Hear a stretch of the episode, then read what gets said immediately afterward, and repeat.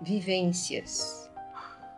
Na aventura, o novo, o inesperado, a emoção, o mistério, o convite, a mudança, o sentimento, a experiência, o aprendizado, a alegria, o sorriso, a autenticidade.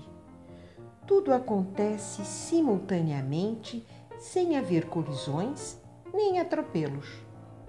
Temos a intuição, a percepção, toda esta sabedoria, só que travamos, prendemos, inibimos, constrangemos, perdemos, esquecemos todo este imenso potencial que está dentro de nós, aguardando a ser descoberto, cultivado e compartilhado.